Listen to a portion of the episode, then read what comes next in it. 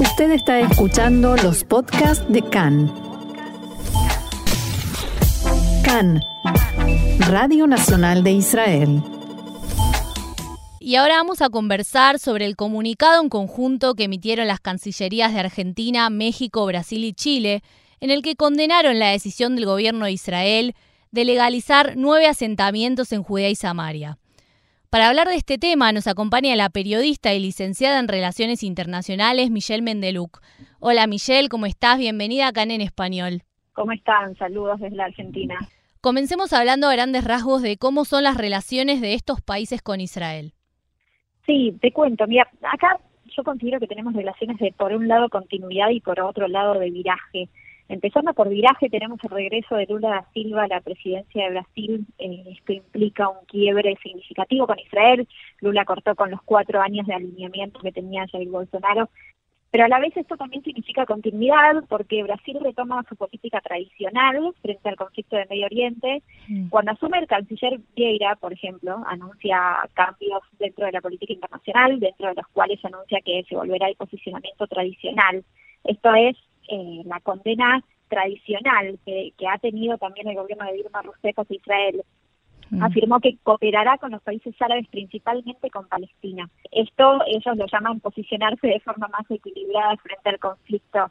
Eh, y con el nombramiento de embajadores se mandan mensajes contundentes. Por ejemplo, en 2015 el gobierno de Dilma Brasil rechazó el nombramiento de Dani Dayan como embajador en Brasilia porque el funcionario vivía en Cisjordania y había sido director del Consejo de Judea y Samaria. Eh, y recordemos además que Lula fue en 2010 el primer presidente brasileño en visitar territorios disputados o, mal llamados palestinos en Israel. Mm. Eh, Lula incluso en el mandato actual, mismo en enero, cambió al embajador que había puesto Bolsonaro en Israel, la Cancillería también se pronunció sobre el monte del templo utilizando su nombre en árabe, Aram al-Sharif, mm. eh, y eso también es significativo. Eh, y, muestra este viraje entre eh, Bolsonaro y, y, Lula en su actual gobierno. Y ahora vamos a explicar Chile, que es aún más evidente, tiene una de las comunidades palestinas más grandes en Latinoamérica. Eh, habíamos hablado de conductas de viraje y continuidad al principio, y mm. bueno, Chile es continuidad. Eh, la política exterior de Gabriel Boric es simplemente una expresión más de distancia para con Israel, típica en diplomacia chilena de hace años. Recordemos cuando Boric el año pasado se negó rotundamente a recibir al designado embajador israelí en Santiago, eh, Gil Arcieli, eh, mostrando plena parcialidad en el conflicto. La comunidad judía en Chile incluso se había expresado acusándolo de antisemita y, con razón, mediante un comunicado, anunciaron que la comunidad quedaba frente a un clima social hostil, violento y amenazante. Eh, y claramente esa actitud Boric no la ha tenido con países como Cuba y Venezuela que violan sistemáticamente los derechos humanos eh, de sus ciudadanos. La actitud de Boric de haberse negado a recibir al, embajador israelí en Santiago fue elogiada por Hamas.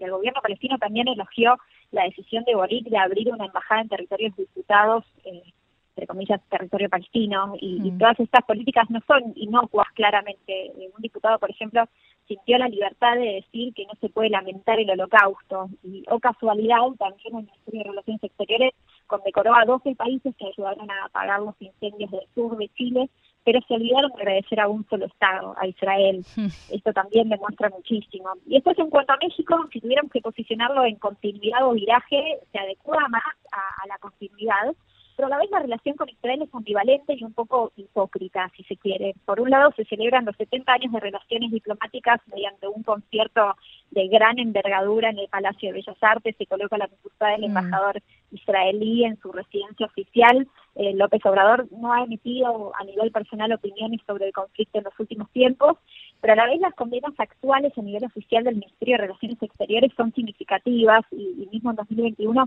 eh, México votó a favor de que se investigue sobre violación de derechos humanos en Israel. Y después, bueno, yéndonos a, la Argentina, eh, la Argentina se ubica en un espacio de tendencia y, continuidad en su política exterior. Eh, a pesar de que el gobierno de Macri en años anteriores entabló más estrechas relaciones con Israel, tampoco ha votado a favor o en beneficio de Israel en el ámbito internacional, solo se abstuvo. El actual gobierno de Fernández no se inclina a favorecer a Israel en el ámbito político, claramente, como mm. típico gobierno peronista, eh, pero sí intenta afianzar vínculos comerciales e inversiones, eh, pero por detrás condenando a Israel cada vez que encuentre la oportunidad. hablando un poco de las relaciones económicas eh, financieras, eh, las exportaciones argentinas a Israel pasaron de eh, 366 millones de, de, dólares en 2021 a 400 millones en 2022 y las importaciones pasaron de 152 millones de dólares a 193 millones de dólares según los datos del INDEX Mm. el crecimiento significativo. Israel concentra incluso el 48% del comercio exterior de Argentina con la región del Medio Oriente. Y, bueno, principalmente todo económico, pero en política e ideología la desilusión es una constante. Eh, Argentina intenta entonces ser amigo para algunas cuestiones y ser un desconocido y distante para otras, y es mm. una actitud plenamente oportunista. Recordemos que el gobierno argentino de Fernández votó en 2021 a favor de investigar posibles violaciones a los derechos humanos en la Franja de Gaza a través de la creación de una comisión. Y bueno, no olvidemos que en 2010, bajo también gobierno peronista, la Argentina consideró a, Palestina como Estado dentro de las fronteras de 1967. Y a pesar de las diferencias en viraje y continuidad de, de los estados que estuvieron dentro del comunicado, es una actitud esperable de los gobiernos actuales de Argentina, México, Chile y Brasil. No hay sorpresas. ¿Qué consecuencias entonces puede tener esto tanto para Israel como para América Latina? Porque si bien son solo cuatro países, estamos hablando de Argentina, México, Brasil, los tres más importantes, ¿podría afectar también la relación en los demás países de la región? Mira, voy a dividir la respuesta en dos partes. Primero, los efectos en Latinoamérica. Esto, lamentablemente, aunque no haya sido muy difundido, que realmente no lo fue, eh, marca un precedente, un precedente de principales estados latinoamericanos unidos en un mismo comunicado, lo cual habilita, no obliga, pero habilita a que otros estados de América Latina y el Caribe tomen iniciativa a la condena. Y no solamente eso, sino que este tipo de comunicados, encuentros, votaciones condenatorias en la ONU y demás, incentiva una mayor aversión de la población misma hacia Israel. Y por qué no un mayor nivel de antisemitismo, si se quiere. Eh, lo vemos en Chile, por ejemplo, una acción política del presidente Boric marcó precedentes que con el tiempo derivan en expresiones con tintes antisemitas, como ser de diputados locales, mm. eh, lo cual ha alarmado a la población judía chilena. Y es como si la población creyera que, ya que el gobierno lo avala, tienen la posibilidad de criticar a Israel y a la población judía local eh, y la condena a aquellos dichos se torna débil y desapercibida, por ejemplo, y continuando con Chile, dentro de lo que yo sé, no se ha condenado los dichos antisemitas que se han propagado dentro de Chile. Hubo un diputado incluso que dijo que no, no está en posición de condenar el, holocausto, por ejemplo. Sí, a su vez cabe aclarar que al menos desde la Cancillería Argentina no, no han difundido quién ha comenzado con la iniciativa de emitir este comunicado del que estamos hablando, lo cual también eh, esa respuesta nos habría dado una mayor, un mayor panorama de la situación.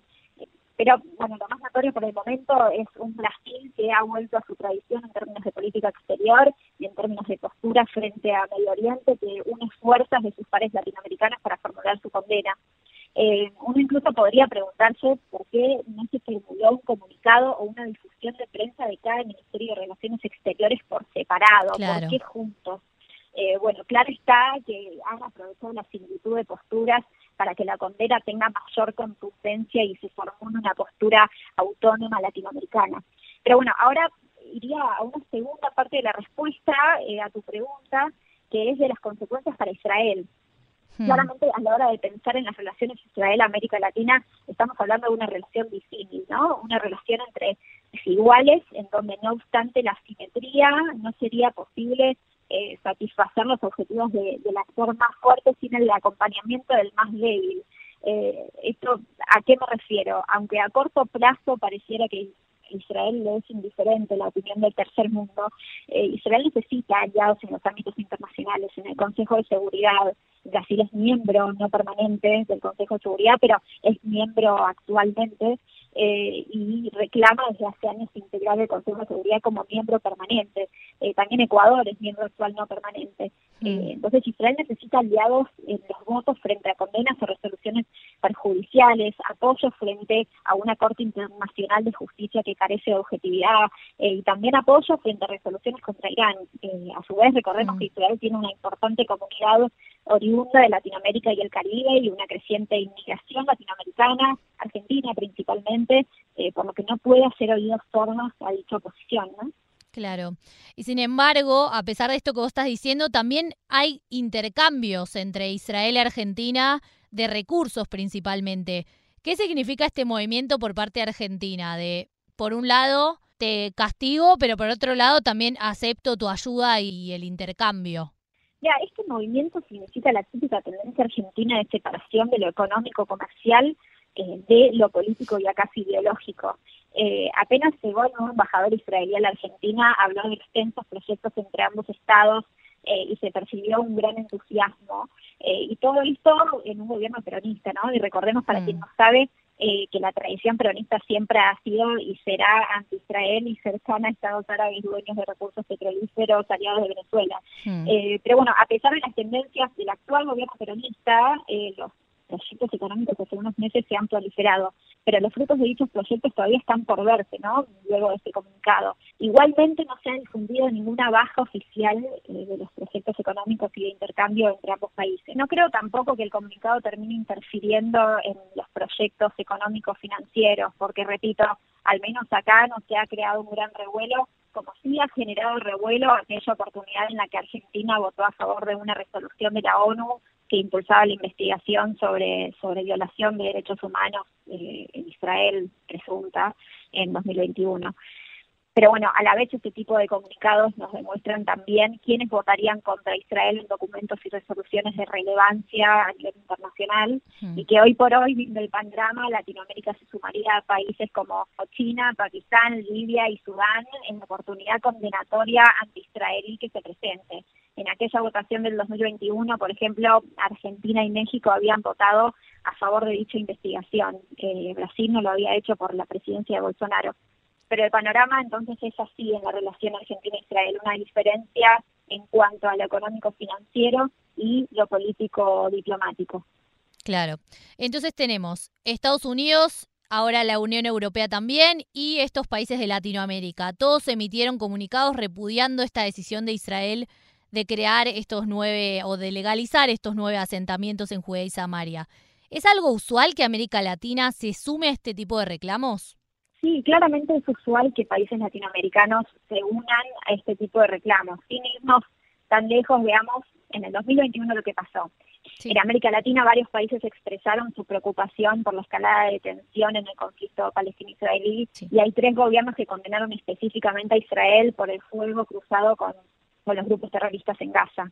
estos países que condenaron a Israel fueron Cuba, Venezuela y Argentina. Nicaragua, México y Chile también habían manifestado su preocupación por la escalada de tensiones y la violencia, sin mencionar eh, actos terroristas, ¿no? Y tengamos en cuenta también que en el tema que nos compete del comunicado del que estamos hablando, hubo un segundo comunicado que supuestamente repudió eh, los siete asesinatos eh, a los israelíes en Jerusalén, hmm. pero nunca se habló de terrorismo islámico, solamente fue una condena de actos de violencia, al menos por parte de la Argentina fue, entre comillas, una condena ambigua y también se aprovechó para introducir que la forma en que pueden concluir estos crímenes es aceptando la creación de un Estado palestino. O sea, se posiciona lo que sucede como una consecuencia.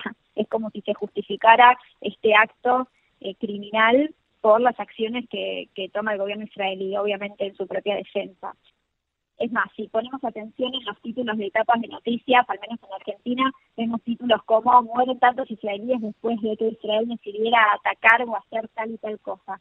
Es como si el terrorismo fuera justificado mm. eh, o como si el terrorismo fuera una consecuencia de algo anterior. Y obviamente entendemos que lo anterior fue una acción israelí en, en legítima defensa. Entonces, la relación entre América Latina e Israel es una relación fluctuante, está llena de falsas amistades o cortas y con marcadas infidelidades. Es un hoy te apoyo y mañana quizá no. Sin dudas, comunicados de este estilo describen la relación israelí-latinoamericana a lo largo de los últimos años. También cabe analizar, por último, hmm. que en algunos tópicos América Latina se muestra efervescente y en otros simplemente se muestra ausente o ambigua. Por ejemplo, en el caso de la guerra entre Rusia y Ucrania, a la conferencia de seguridad de Múnich, que se basó en debates sobre cómo terminar la guerra, América Latina mandó solamente dos enviados, mandó al canciller brasileño Mauro Vieira y a la colombiana Francia Márquez. América Latina, el sur global, mostró de esta manera un aislamiento y una falta de apoyo completo eh, al occidente contra Rusia. Es curioso entonces cómo digamos, en el conflicto de Medio Oriente hay una condena contundente y un involucramiento marcado, mientras que en otros conflictos la presencia y la condena no es constante. Claro. Y entonces, ¿cuál fue la respuesta del gobierno israelí ante estos reclamos? Porque si ante los reclamos de Estados Unidos y Europa salió el, ministro Ben Gvir a decir que nueve asentamientos no eran suficientes. Pienso, ¿qué le puede llegar a importar al gobierno israelí la opinión de cuatro países latinoamericanos? Por el momento, Netanyahu y embajadas israelíes se han pronunciado al menos de forma oficial y abierta sobre el comunicado generado. Eh, y tampoco creo que lo hagan. Después de todo, no se trata de ninguna resolución, votación, boicot u otra herramienta de consecuencias a corto plazo palpables, y tampoco se trata de una declaración de estados de poder mundial. Incluso una reacción israelí tampoco sería prudente porque acaso le generaría más difusión que lo que tuvo en América Latina.